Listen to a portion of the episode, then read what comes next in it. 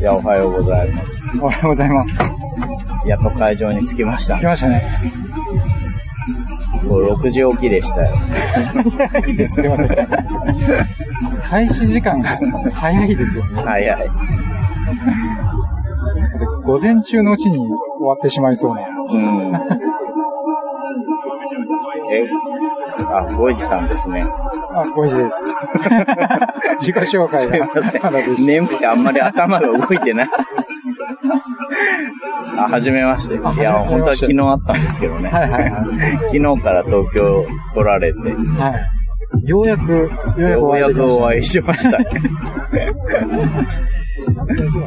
で今日はこれから一緒に UFC を見るということで、は思ったより近いですね、奥多摩。いや、いいですね。この距離ならこう、うんモニター越しじゃなくても全然見れるみたいな。いどの試合が楽しみですか？や、やっぱり、クラウディア・ガデーリア、ジェシカ・アンドラジ。僕、ウルカかな。ああ、はい。ジェシー・フォルミーナ戦。うん。うん。まあ、相手ランカーですしねそう。ですね。ウルカ選手、1回前のシンガポールの大会の逆転勝利がすげえかっこよかった。はいはいはい。まあ相手も5位なんで、うん勝てば一気にいやーランク入りです、ね。そうそう。トップ10内には入るでしょうねう。んうんうん。あの階級はね、王者がめちゃくちゃ強くて、ベナビデスとセフードもめちゃくちゃ強いじいや、ゃないですか。強いですね。あ、本当に。でその下ですよね。うんでも全然2軍じゃないですよね、あれね。強いですね。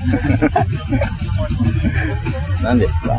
マーブルで言ったらどこら辺になるんですか？でデメトリアスがサノス。そうですよね。まあそういうことですよね。PC で言うダークサイドみたいな。はいはい。その中での5位の選手ですからうね。ん。あとは岡見選手が。あ、そうですね。久しぶりに復帰しましたはね。勝ってほしいですけど、2階級上 戦う。無茶スカランブル発進で2階級で。ねあったらすごいなぁまあ、どこまでこう、意地を見せてくれるかうん。感じですね。あと、ブッチュリ選手あ、、はいはいはい。割と楽しみなんですよね。はいはいはいはなんせ、ハッスル出身でしょい。すごい経歴ですよでね。すよね。プロレス出身だけでもすごいのに、ハッスルで。ハッスル。で、キックの王者。で、現パンクラス王者。そうですよね。うん戦績としては申し分なし。ない。楽しみ。でも他にもありますね。ディアシャボーとか。中村慶太郎選手も。ね、ケイタロ選手、前回の UFC 日本大会、はいはいはいすげえ良かったですからね。すごい逆転でしたようね。ん。ああいうのが見たいああいう試合見たいですね。感じで、楽しんでいきましょう。はい。よろしく。お願いします。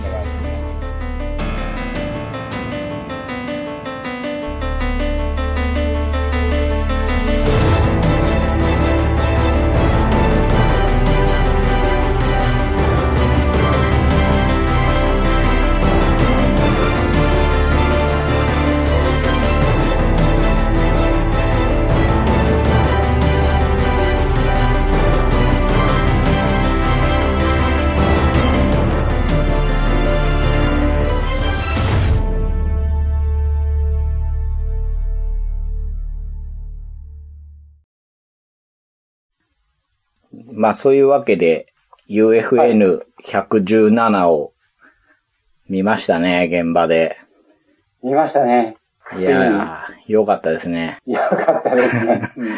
まあその話は最後に持っていくとして、はい。はい。えー、UFN117 が9月の23日にあったんですよね。はい。で、えーその前日の22日から、ゴイジさん、東京にいらっしゃってたんですよね。そうですね。もう前日入りして。はい。いろんなお店に行ったので、その22、23、24の東京のお話を聞いていこうかなと思うんですけど、プライベートですけど。22日に、えー、浜松町で待ち合わせて、うん。初めて会ったんですよね。そうですね。はじめましてですよね。ねえ。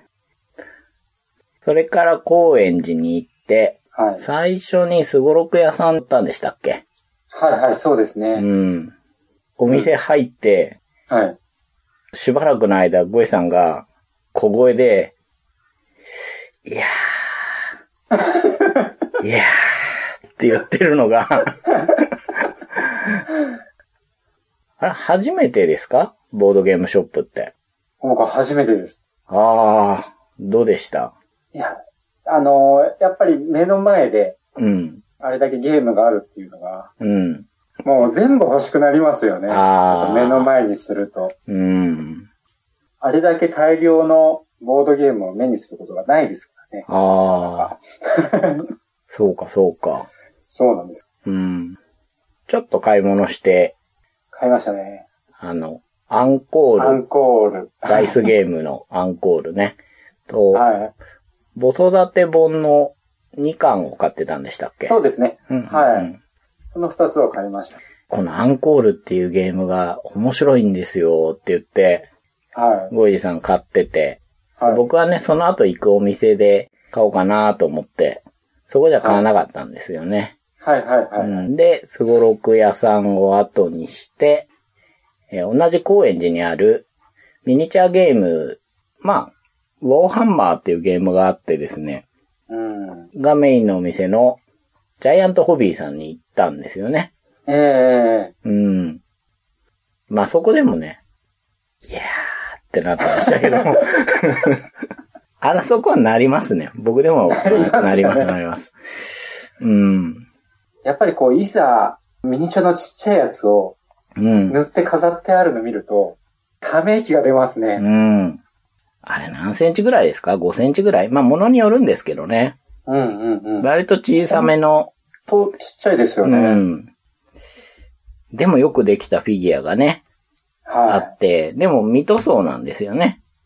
い。うんうんうん。なの、で、下出るカラーっていう、それもまあ専門の塗料を買って、皆さん塗るわけですよね。はうん、だからコレクションする楽しさと、塗装する楽しさと、遊ぶ楽しさがあるっていうこい。とで。はいはいはい。これはもう楽しいに違いないだろう。僕もね、遊んだことはないので、ルールはわからないんですけど、またこう見させていただいたものも、うん、同じちっちゃいキャラクター、ミニチュアがこう並んでるんですけど、うん、うん。微妙に色の塗り分けをしてたり、そうそう。なんかね、柄を変えてたりして。ガラスケースの中にゴブリン軍団がダワーっているんですけど、みんな違うんですよね。そうなんですよ。よく見ると、うん持ってるものをちょっと変えてたり、うん圧巻ですようね。ん。ちょっとね、時間の都合でできなかったんですけど、ジャイアントホビーさん、お店に売ってるものを買って、塗り方教えてくださいって言うと、塗り方教えてくれるので、僕前にね、ドラスレっていう、ジャイアントホビーさんが出している、どちらかというと、ボードゲームに近いミニチュアゲームを買って、そうやって塗ったことがあるんですけど、もうあそこのこう、みんなでこう話しながらうんうんう塗ってる空気感とかいいですよん。ね。ね。楽しそう。楽しそう。うんまあね、そこは見ただけなんですけど、は始めちゃうとやばそうですよね、あれ。い。やばいです。うん。止まらないと思いますうね。ん。なので買わずにそこを後にして、えー、高円寺から三鷹に移動して、はい。10days ゲームズさんに行ったんですよね。はい。どうでした ?10days ゲームズさんといえば、初めてボードゲームを買ったショップなんですよね。あ、そうなんですよ。僕初めて買ったボードゲームが、うん。まあ二ついっぺんに買ったんですけど、うん。そのうち一つがダンジョンレイダーズうん。っていうカードゲームで、それを初めて買ったのが 10days ゲームズさん。なんで、ついに来たぞっていう気持ちがありましたね。またあの、店長の田中間さんはい。のお話も面白くて、面白いですよね。うん。あの、キングドミノを出しているブルーオレンジっていうメーカーの、なんていうんですか、出世物語を聞きましたよね。そうですね。うん。ゲームが出てくるまでにこう、いろんなドラマがあるんだなって思いなうがらん。聞いてましたね。まあ、田中さんも別にそういう黒話がしたいわけじゃないんですけど、そう聞いてるとね、いろいろ大変そうだなって思いますよね。思いますね。うん。面白い話もあって。やっぱりね、ああいうこうゲームができるまでのお話とか知った上でまたゲームを見ると、うん。味わいも出てきますし。そうですね。うん。いや、僕なんか、うん。周りにボードゲームショップだいぶ増えたので、はいはい。そんなに特別な感じはもうないんですけど、正直ね。うん。うん。うん。うん、でも、僕も行って買うのが好きなんですけど、最近行けてなかったので、うん。うん。う。うんん、久しぶりに行って、いいですよね。そうですね。だって、エルドラド買ってましたよね。割と大きい箱のゲームを買おうとしてるなぁと思って。もう最後まで、チケットトゥーライド、ドイツ買うか、はいはいエルドラド買うか、迷い続けて、うん。まあ大きいの買ってしまいましたね。ね。僕はね、テンデイズさんに行って、アンコールを買おうと思ったんですけど、ちょうど売り切れてたんですよね。で 買えずってことなんですけど。うーん、残念だ。買っとけばよかった。で、えー、まあ、ゴイジさんが大きな買い物して、はい。いろいろお話聞いて、テンデイズさん後にして、中野に戻って、はい。えー、まあこれはボードゲームじゃないんですけど、中野ブロードウェイをね、はいはい。はい、あの、ご存知ない方がいたらちょっと検索してほしいんですけど、小さいショップがビルの中にぎゅーっと入ってるようなとこなんですけどね。うん、うん、うんう。ん。いや、ここは雰囲気ありましたね。うーん。コレクターズグッズ寄りのお店が多いんですよね、あそこは。うん、そうですねア。メリカントイの店だったり、うんミリタリーショップだったり、フィギュアだったり、古い映画のパンフレットのとこだったり、あそこは一日入れますよね、ゆっくり見てたら。うん古い漫画の店行って、はいはいはい。な、なんで古い漫画ってこうオカルトものが多いんだろうな見てて。ですね。長谷川さんのトラウマ漫画とか教えてもらってましたね。私の肌に呪いの顔が。ですね。あと、プロレス大百科系ね。あー、ありましたね。ありましたね。まだ、馬場さんとかが元気そうな時そうそうそう、アンドレとかが映ってるやつねう。そうそう。うん。僕はあの、ビックリマンのシールがはいはい。一面に飾ってるお店とかは面白かったですね。これ、本物じゃないですよねって話して。そうそう。が結構な高値で取引されてるんですよね。いや、高かったですよ、うんめちゃくちゃ。だからもうビックリマンのコアなコレクターの方はもうみんなビックリマンはもう集め切って、製品の方はですね。そうそうそう、あの工場のブランク品とかそういうのも集めて、で、もう集めるものがない、でも何かを集めたいと思って偽物を高値で取引してるのかなって話してね。いやー、すごいですね。奥が深いですよね。どどんくらいいました ?2 時間ぐらいいました。ぐらいいましたうねん。ずーっと、寄っては見て、うん歩いて、みたいな。で、お店がなくて、こう、シャッターが閉まってる通路を歩くのもなんか雰囲気があって楽しいし。はいはい。ちょっと怖いですよね、あそこ 昭和の残骸みたいな感じが。はいはい。うん。こういうのを見て、はいはい。まあ2時間かもうちょっとぐらい見てから、中野のフローチャートっていうね、バーに、そこはボードゲームがいっぱい置いてあるので、うん、うん。行って、夕食食べて、はい。二人とも飲まないですからね。はい。はい。い。や、僕、ここのはい。ピザがめちゃくちゃ美味しかったです。あれね、めちゃくちゃ美味しい。ですよ。エビが乗ってて、甘だれがかかってるんですよね。はい。はい。はい。なんか、い。わゆるピザのイメージとは違ったんですけど、うん。いやー、独特の美味しさがありましたね、あれは。写真撮って、はい。嫁に自慢すればよかったな。まあ自慢したくなる味ですね。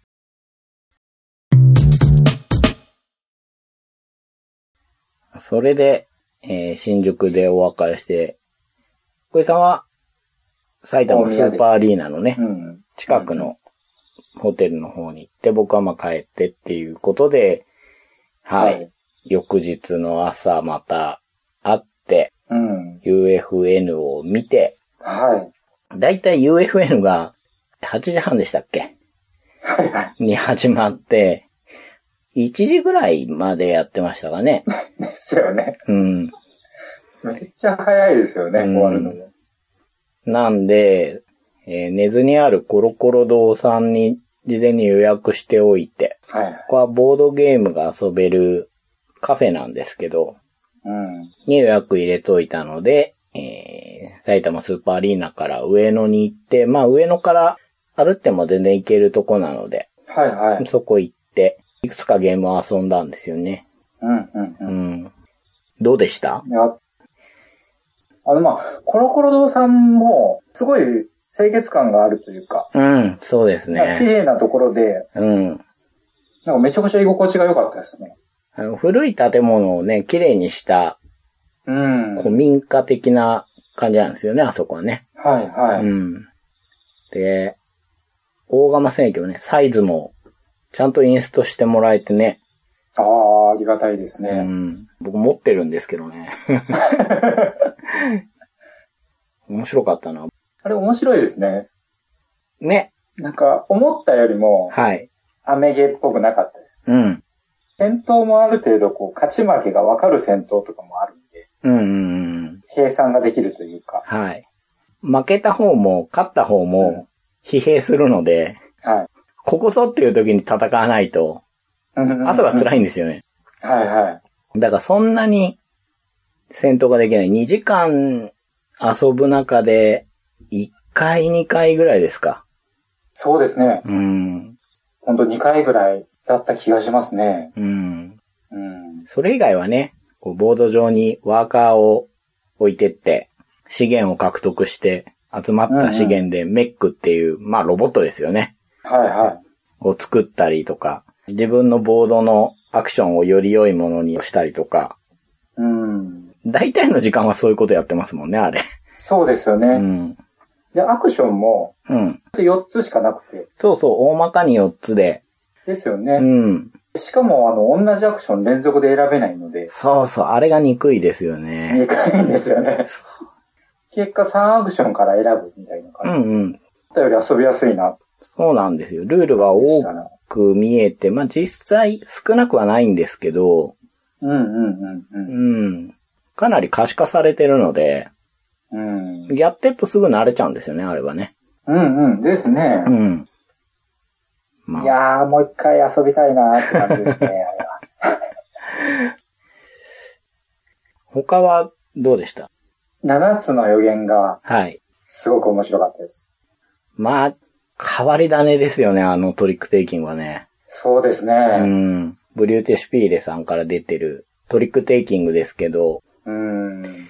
前回のボォ FC ではいは割と話してるんですけど、い。ですね。やっぱりやってみるのとルール聞いてるのとだいぶ違うでしょ、あれは。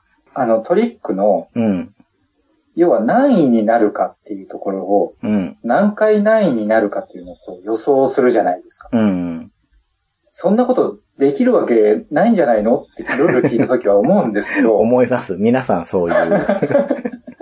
やってみると、うん。あ、意外となんとかなるんじゃないっていうところにこう悩みが生まれて、うんうんうん。予言って言っといて、自分で何とかしてるって、ちょっと皮肉っぽくて面白いなって。ペテンっぽいじゃないですか。予言って言っといて。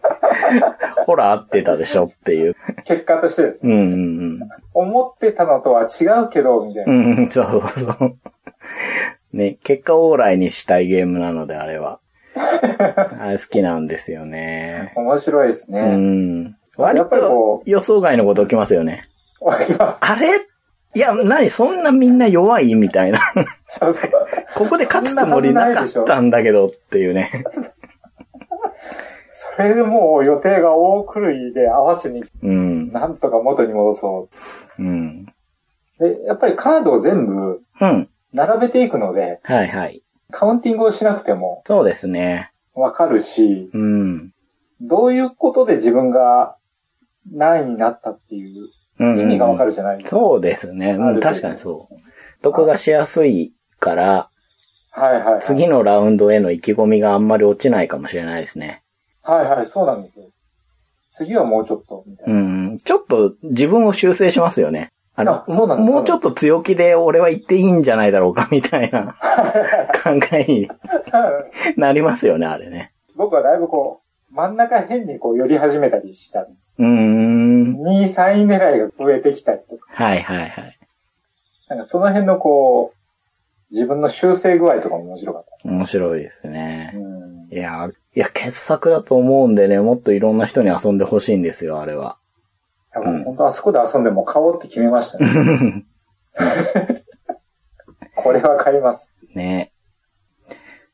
あとは、マイラミーも、いや、あれも面白かったですね。マイラミーいいですよね。うんうん、すごくルールが簡単じゃないですか。すごい簡単です。から111まで書いてる数字のカードがあって、はい。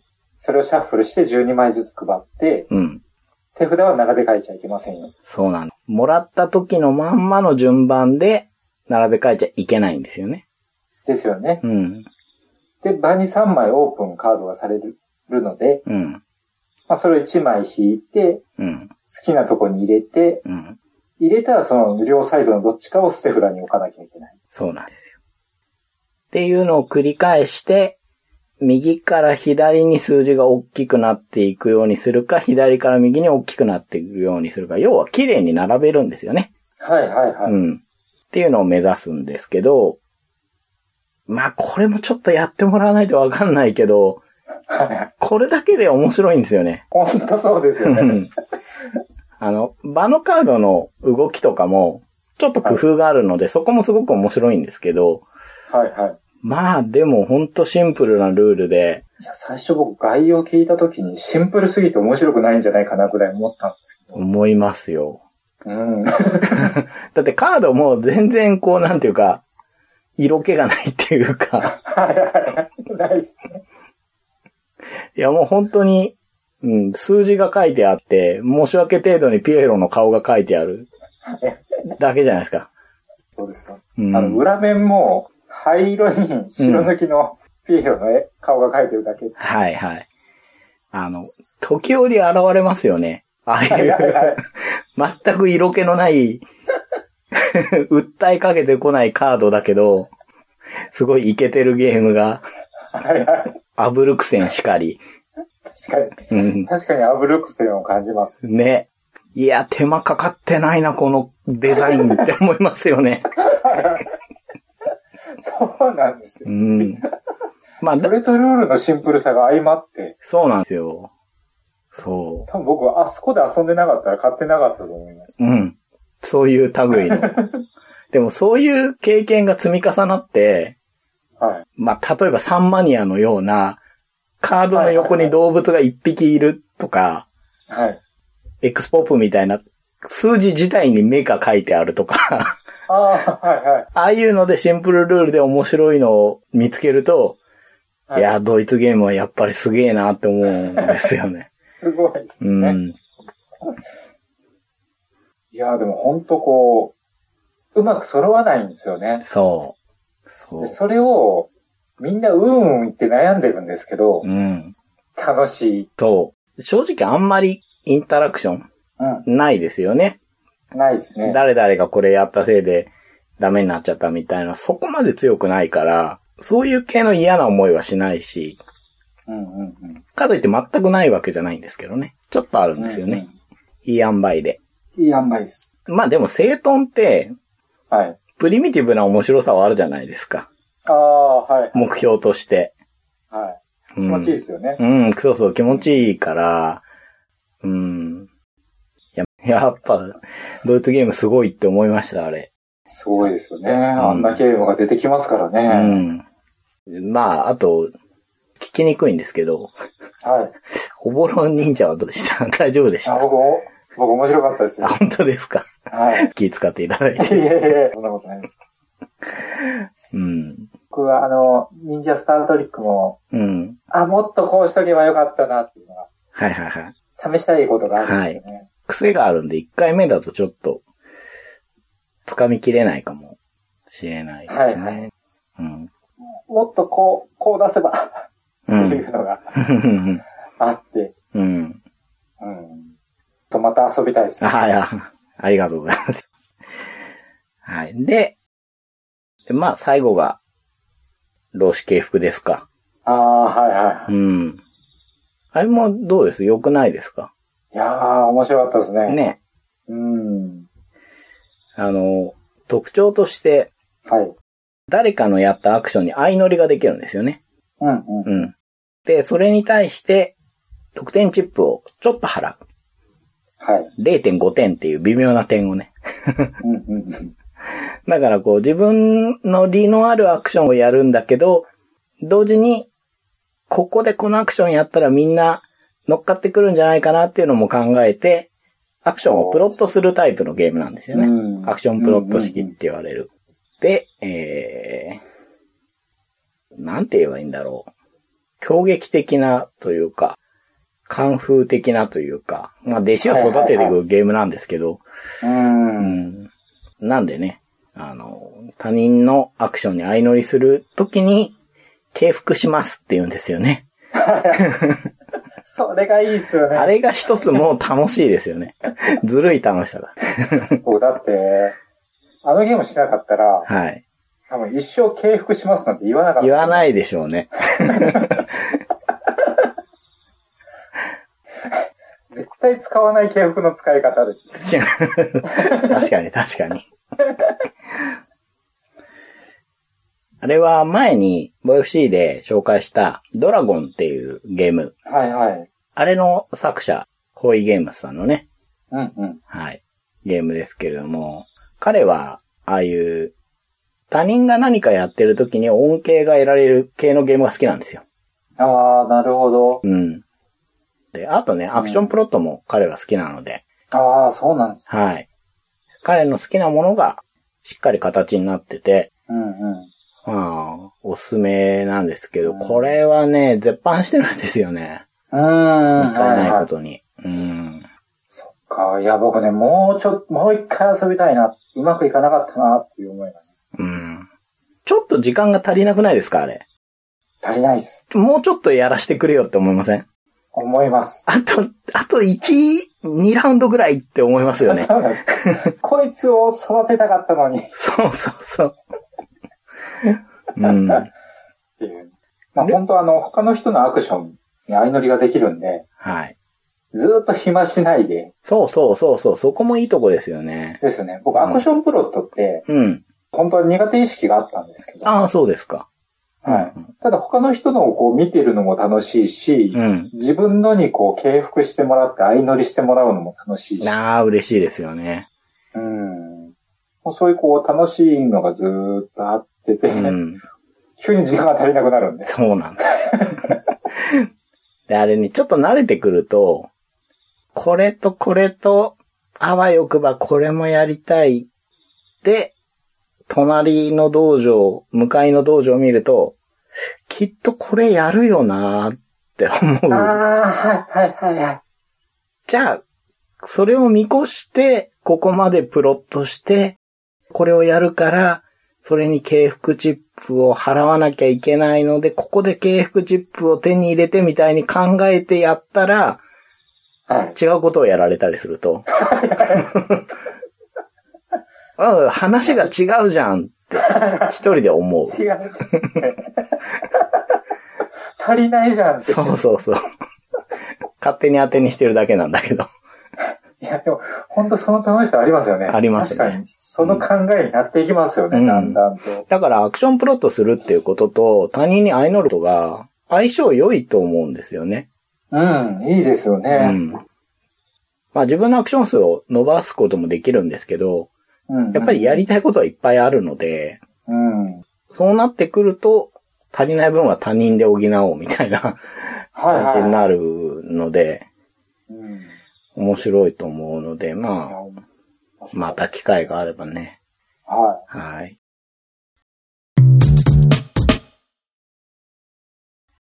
まあ、その日はそれでお別れして、い。はい。翌日、夕方前ぐらいに帰られたんでしたっけ、あ、そうですね。うん。で、うん。その日は僕は予定があったのでご一緒できなかったんですけれども、はいはいどんな感じで動いてたんですか？まずは、7つの予言を手に入れよ ああ、手に入れようと。思って、うん。イエローサブマリンにあるよって、はいあるんじゃないかなっていう話に、はいはいはい。コロコロ堂さんでなりましたよね。はいはいはい。しましたね。しましたよね。はい。僕それ行ったのが、うん。ロールロールステーションに行ったんです。あ、なるほどね。はい。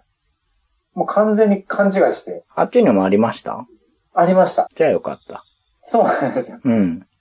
結果あってよかったな。うんうん。じゃあ、翌日は秋葉原行って、あそうですねロール秋葉原にステーション。うん。うんうん。で、あの辺こういろいろ見て、うん。メコミショップとか寄りながら、あ、ブリスタブリスターですね。ー。どうでした、ブリスター？すぐわかりました？あ、わかりましたわかりました。うん。であそこも、危険ですね。やばいですよね。やばいですね。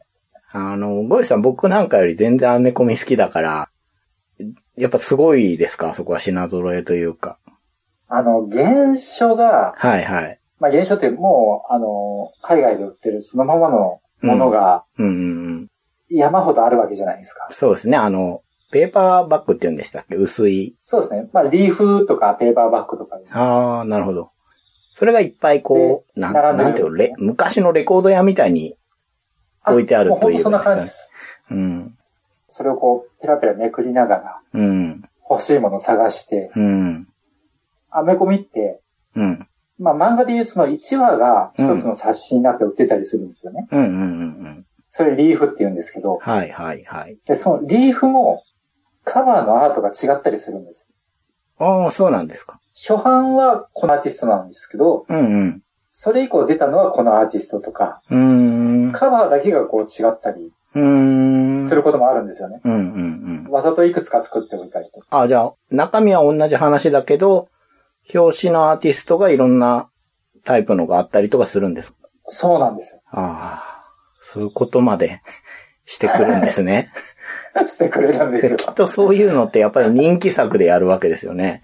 人気作ほどそういうこう、バリアントカバーって言うんですけど、種類が多かったりとか。なるほど、もう、もうヴィランですね、それはね。ヴィランですよ。もう、やることが悪どいんですよ。悪どい。最初から仕込んでたりとかあするんですよね。あ、はいはい。でそれで、あー、このカバーがあるな うんうんうん。やっぱこのカバー持っておきたいなっていうのを、とりあえずいろいろ取って、うんその後、しまう作業ですよね。うん。いや、ボードゲーム以上にアメコミがやって並んでる店って少ないんじゃないんですかね。確かに。うん。うん。まだボードゲームの方が今やね。ある気はします。うんうんうん。まあ、ボードゲームとしてはその日行ったのが、はい。まあ、ロールロールステーションうんうん。にちょっとちらっと行ってみて、うん。で、そこでマイラミーよかったんですね。うんうんうん。うん。じゃあ、マイラミーと7つの予言買って、はいはい。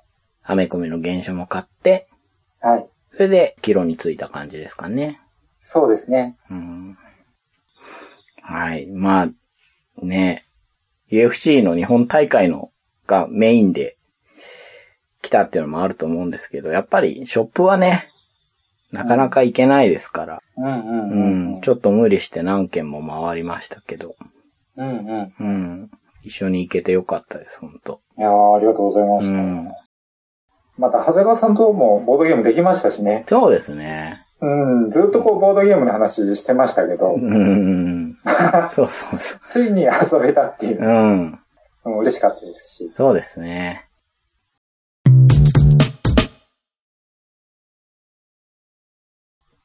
え、結局、じゃあ、7つの予言買っって、はい。マイラミー買って、はい。エルドラド買って、はい。えーっと、アンコール買って、はい。それ4つですかね、ボードゲームは。あと、ラミーセブンティーン、あテンデイズさんであ、はいはいはい。あ買ってたんですね。買ってました。国茶の、ちょっと紫の箱のやつですよね。あ、そうです、そうです。ね、じゃあその5つそうですね。はい。って。なんかやりました？も僕はあの、アンコールをう。うん。早速うん。遊んだんですよ。面白くないですか？アンコール。めちゃめちゃ面白いです。いあれいいですよね。や、なんか面白すぎて、うん。なんでこんな面白いんだろう。あの、ゴイさんとこは、二人でやることも多いじゃないですか。はいはいはい。うん嫁とですね。うん。はいはい。で、あの、二人どうですかってお店で、つごろく屋さんで聞かれて、うんうん。何人でもあんま変わんないような気がしますって言ったんですけど、二人でも大丈夫ですよね、あれは。いや、もう全然楽しいですうね。ん。むしろ二人は二人の楽しさがあるかな。ああ、そうですか。うん相手のこう進捗状況がうん。ダイレクトで分かりやすいんで、うんうんうんうん。そうか。そこのこうせめぎ合いみたいなのが、うん。こうより分かりやすいかな。おーじゃあおすすめしてよかった。いやー、もうずずっとやってますからね。この間、5ゲームぐらい連戦でやりましたか本当ですか？ら。もう一回、もう一回。あれ、1ゲームそこそこかかりませんか、時間。かかります、かかります。い5ゲームもやったら、1時間半ぐらいかかりません？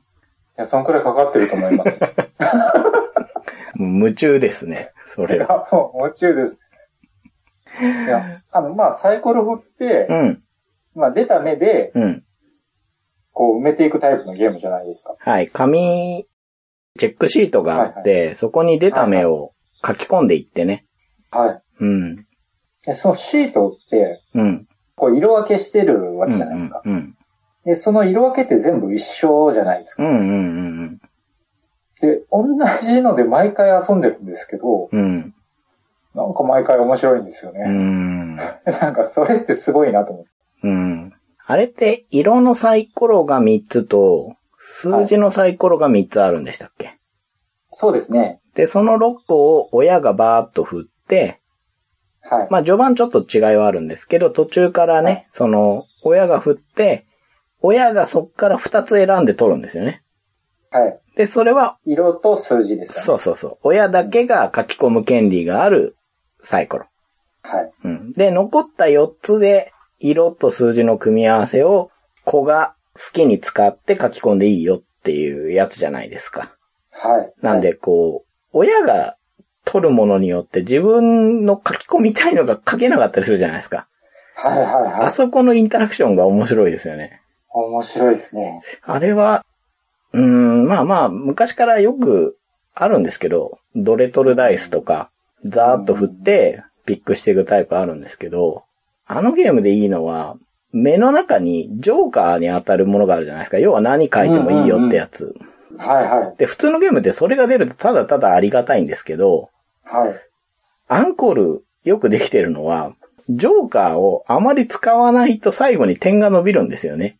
そうですよね。そう。んんだから、あ、ジョーカー使いたいだけど、こんなにジョーカー使っていいのかなみたいになりませんかあれ。なりますなります。あそこがね、あの、面白いですね。ほんと、ほんとちょっとした工夫なんだけど、はいはい。うん、なもんで、親がね、持ってったせいで、残ってるのがジョーカーしかないよみたいなことがたまに起きて、、そうなん、そこ、そこですよね。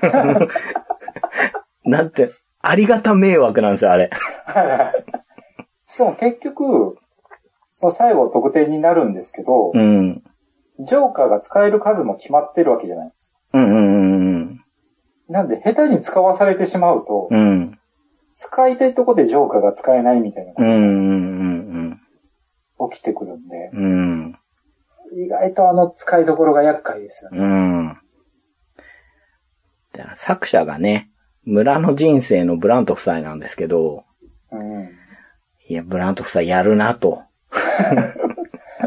すごいですよね、振り幅が。すごいと思います、本当に。うん、すごいと思いました、あれは。全然違いますもんうね。ん。なんでしょうね。ずっと楽しいことがこう、ある感じですよね。そうそうそう。そうなんですよね。うん。ジョーカー使わされて嫌なんだけど、うん。楽しいんですよ。うん そそれも含めてね。好きなように埋められますしね。ジョーカーはジョーカーう。ん。多分ね、そろそろ遊んでない人にはもう何を言ってるんだろうっていうね。足りないなっていう感じになってるので、まあ、ここら辺にはい。しますけど、よかったですよ。おすすめしたものが楽しいやー、もらえてよかったです。うん。まあ、あの、一つ良くないのは、未だに僕が変えてないっていうことなんですけど。実はね、今日も買いに行ったんですけど、まあ、あれから、今、収録時点ってあの日から一週間ちょうど経った今日ですけれども、今日ね、2軒ボードゲーム売ってる店に行ったんですけど、どっちにもなくてね。もうまさにアンコールなわけですけれども。もうね、絶対手に入れようと思って。そうですね。はい。うん。まあ、本当面白いと思うので、おすすめです。そうですね。はい。前回の防 FC31 回では、2017年の UFC を4月まで振り返ったはずなんですね。はいはい。はい。というわけで今回は5月から8月までを振り返ってですね、その後に、えー日本大会の感想を話そうかなと思います。うん、うん、うん。はい。記憶を掘り返す作業ですね。まず2017年5月13日、テキサス州ダラスで行われたのが UFC211 ですね。はい。ここから話そうと思うんですけれども、えーまずフェザー級、ジェイソン・ナイト対チャス・スケリー。この試合が面白かったんですけれども、えー、ジェイソン・ナイトっていうのは結構やんちゃな感じの選手で、打撃主体のイメージが僕はあったんですけど、試合始まってみるとですね、まず、オモプラッタ仕掛けて、三角締めに移行して、そっからフットチョークに行って、それを木村ロックで切り返してアームバーで、みたいな、回転体的な UFC っぽくない寝技の 取り合いがあったんですよ。1ラウンドに。はいはい。で、あ、ないと、まあ、チャス・スケリーも寝技やるんだな、すごい面白いなと思って見てて、2ラウンドになったら、スタンドで殴り合いが始まって、まあ、はいケージに押し込んでケージレスリングからまたテイクダウンして、1ラウンドと同じような寝技の応酬になって、で、3ラウンドもまずはパンチの交換から始まったんですけど、ナイトの右アッパーが綺麗に入る感じですね。ガツンというよりス、スカッと入って、ケリーがかなり効いたようで、えー、タタラを踏むようにダウンして、パウンドを食らって、KO 負けっていう、はい。これがね、かなり面白い試合でした。ほうほう。うん。はい。で、次がですね、ライト級3位のエリー・アルバレス対9位、ダスティン・ポイエーですね。はい。はい。僕がいまいち覚えてあげられないダスティン・ポイエわかります。ー。はい。うん。これ結果、2ラウンド4分12秒。ノーコンテストになりました。はい。うん。で、これどういうことかっていうと、うんまあ1ラウンドは、えー、アルバレスが押されるような展開で、2ラウンドに入って、もう、お互い倒れるんじゃないかなみたいな殴り合いをしてて、うんうんうん。かなり盛り上がったところで、アルバレスの膝蹴りが、最近よくある、イリーガルショットってやつですね。反則の蹴りなんじゃないかってやつになって、これでノーコンテストで終了っていうところで、アルバレスは、まあね、前王者じゃないですか。はうん。そこに9位のベテランのポイエが行って、まあ1ラウンドかなり押して、2ラウンド白熱した殴り合いになったところでそういう終わり方をしたので、い。あの、すごいブーイングになったんですね。はいはいはい。うん。で、試合後マイクを向けられたアルバレスが謝罪してたんですよ。うんうんその謝罪の途中で、ポイエがマイクを奪い取って、ブーイングする観客に向かって、ブーイングをやめろって。うんうんうん。彼は元王者で、ウォーリアーだから、彼をリスペクトしてるから、ブーイングするんじゃないみたいな一括して、それに対してアルバレスが、あの、いわゆる日本の武道でいう礼をしてて、いいですね。うんうんあの、さっきのジェイソン・ナイト対チャス・スケリーもすごく面白かったんですけれども、はい、はい。こっちの試合もすごい良くて、しかもその、後のね、ポイエの男前さ加減と、うん。ううん。ん。いやね、マイク奪い取った流れって、文句言うのかなと、はい、はい。イレガルショットされた方だし、うんうんうん。それがね、いや、彼は元王者なんだぞっていうね、もう本当に今の UFC の上層部に聞かせてあげたい。本当そうですね。うんもっとリスペクトしなさいっていうね。はいはいは。はいこれはね、あの、試合も、試合後の展開も非常に良かったですね。い。はい。はい。で、まあ、あの、再戦しようじゃないかっていうことで、うんうん。はい、終わってましたけど、非常に良かったですね。で、次がですね、フェザー級2位のフランキー・エドガーですね。うん。対7位のヤイール・ロドリゲス。この対決があったんですけれども、まあフランキーってもうベテランもベテランじゃないですか。うん。レジェンドで現役っていう存在ですよね。はい。でも2位ですからね。で、ロドリゲスの、もう毎回言いづらいな。ロドリゲスの方は前回 BJ ペン倒してて、まあまあちょっとペンの方もね、うまくいってないんですけど、それにしたってかなり若手で注目株じゃないですか。うんうん。うん。まあ、これはね、若手がベテランを乗り越えていくようなね、うん。期待もあってのカードなのかなって思うんですけど、結果としては、フランキーがパンチ打ちながら潜り込んでって、テイクダウンして、まあ、下からロドリゲスも寝技仕掛けるんですけども、全部さばいてパウンド打ち込んで、えー、2ラウンドで TKO 勝利っていうことでね、終了間際でしたけど。うん。あ素晴らしいですね。うん、いや、つあれ強かったですよね。めちゃくちゃ強かったですうんね。多分、ロドリゲスが勝つうん。カードそうそうそうそう。だろうなっていううん。ところがあるじゃないですか。うん。なんかその、ロドリゲスが勝ったらこういう流れっていうね、あの、青写真があるんじゃないかなってカードですよね、これはね。うんうんううん。ん。ただ、そこで干渉してしまう。うんフランキーの強さ、うん。ま、意い地の強さというか、や、本当に危なげなくて完封って感じでしたからねう。ん。うん。UFC すごいなって思いましたね。思いましたね。はい。で、次がですね、ウェルター級はい3位のデミアン・マイヤ、対5位のホルヘ・マスビダルですね。はい。マイヤの方はね、再三話してますけど、今 UFC で一番かっこいい渋い親父ですけど、うん。6連勝なんですよね。で、対するマスビダルもベテランで、えこれの一個前で、ドナルド・セラーに破ってね、衝撃的な KO でうんうん勝って上がってきてて、まあ、勝った方が王者に挑戦だろうねっていう中で、まあ前半はね、マイヤがバックコントロールしてて、マイヤかなって感じで、後半はマスビダルが攻めて、まあ判定で、えー、カラクもマイヤが勝利っていう感じでしたけど、うんマスビダルは完成度が高いですよね。高いですね。うん。